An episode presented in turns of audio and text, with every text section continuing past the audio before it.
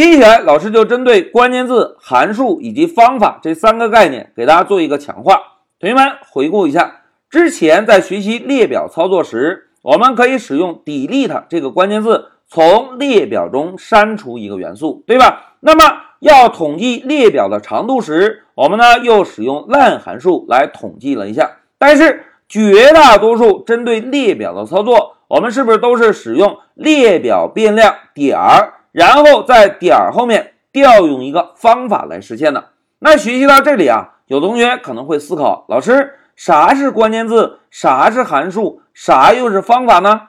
哎，在这一小节中啊，老师呢就针对这三个概念给大家做一个强化。来，同学们看一下下面的笔记。现在老师先问大家一个问题：同学们在 Python 中调用函数也好，调用方法也好，都需要一个什么？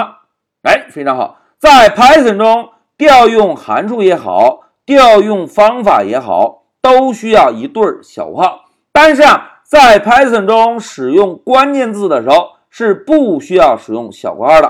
同学们回顾一下，之前我们使用 delete 关键字从一个列表中删除元素，使用到小括号了吗？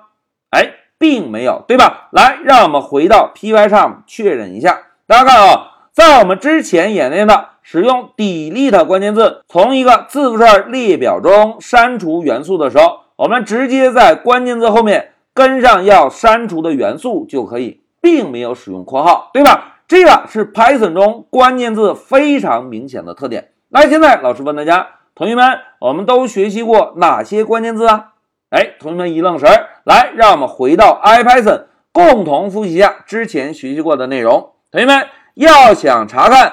Python 中有哪些关键字？我们可以先使用 import 这个关键字，把 keyword 模块导入。现在老师回车，导入之后，我们想要查看 keyword 模块中定义有哪些关键字，我们呢就可以使用 print 函数加一对小框，在小框内部，我们先输入 keyword 的名字，然后敲一个点儿，在点儿后面，老师敲一个 kw。如果想不起来，可以摁什么？哎，可以摁 Tab 键，对吧？来，现在老师摁一下 Tab 键，哎，自动帮我们补齐，对吧？现在老师回车，哎，大家看，回车之后，IPython 是不会输出 Python 中定义的所有关键字，对吧？那现在同学们注意哦，我们先把注意力放在关键字列表的末尾，这是一个什么符号？哎，这是一个中括号。那现在老师问大家，同学们。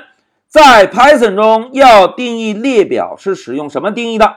哎，非常好，在 Python 中要定义列表就是使用中号来定义的。所以，我们使用 print 函数输出的是一个什么内容？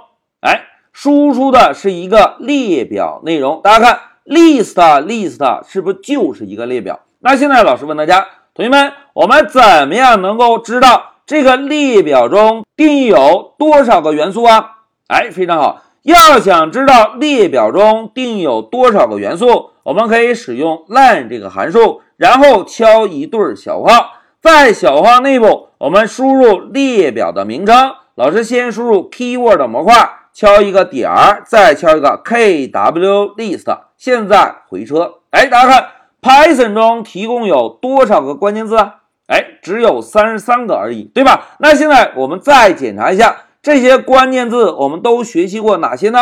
同学们看啊，false 是表示布尔的假，true 是表示布尔的真，and 是逻辑语，break 可以退出循环，continue 可以继续循环，define 可以定义函数，delete 可以从列表中删除一个元素，然后呢还有 l if、else 等等等等。哎，大家看。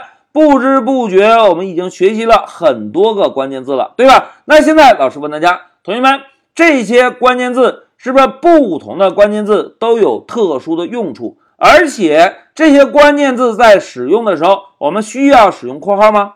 哎，是不需要的，对吧？但是在 Python 中，我们要使用函数，是不是需要使用括号？要使用方法吗？哎，同样需要使用括号。那现在就让我们回到笔记。来对比一下函数和方法有什么区别？同学们，首先回顾一下之前学习过的函数的定义。所谓函数啊，就是对一段功能独立的代码封装到一个小模块中，我们在使用的时候可以直接通过函数名来调用，对吧？调用函数的时候，我们需要在函数名后面跟上一对小括号，哎，这样就能够调用函数了。但是现在同学们试想一下，假设我们工作中啊封装了一万个功能，注意啊是一万个功能，是不是就意味着有一万个函数名？那现在同学们试想一下，这一万个函数名如果要让我们记下来，是不是还是相当有难度的？但是大家看，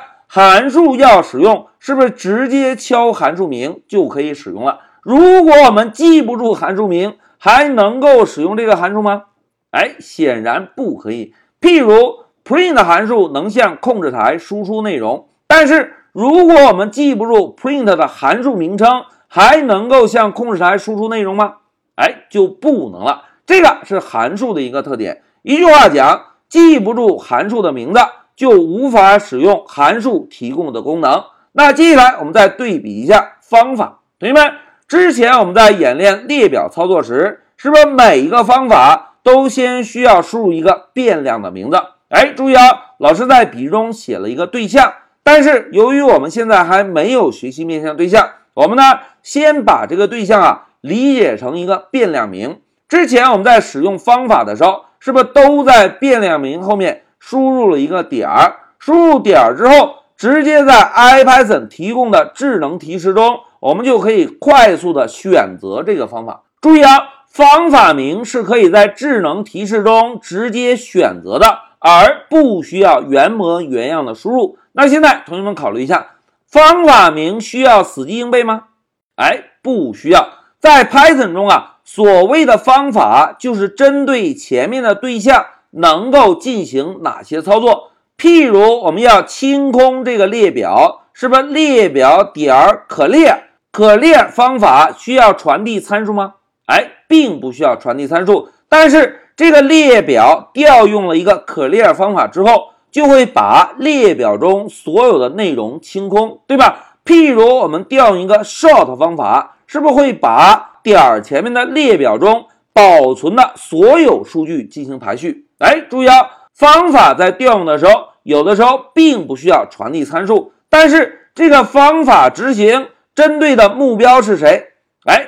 针对的目标就是调用这个方法的变量，对吧？这个是方法的特点。除此之外呢，老师还要强调一下哦，在 Python 中，函数名是必须要记忆的，而方法名是不需要记忆的。哎，讲到这里啊，老师呢就针对关键字、函数以及方法的概念，给大家做了一个强化。一句话讲，关键字是表示特殊含义的标识符，关键字在使用时。不需要使用括号，而函数也好，方法也好，在使用时都需要有一对括号，在括号内部可以传递参数，但是要使用函数名，我们必须要记住函数名，记不住函数名就没有办法享受函数中封装的独立功能。而要使用方法，跟函数虽然很类似，但是方法是有针对性的。方法的操作都是针对调用这个方法的变量，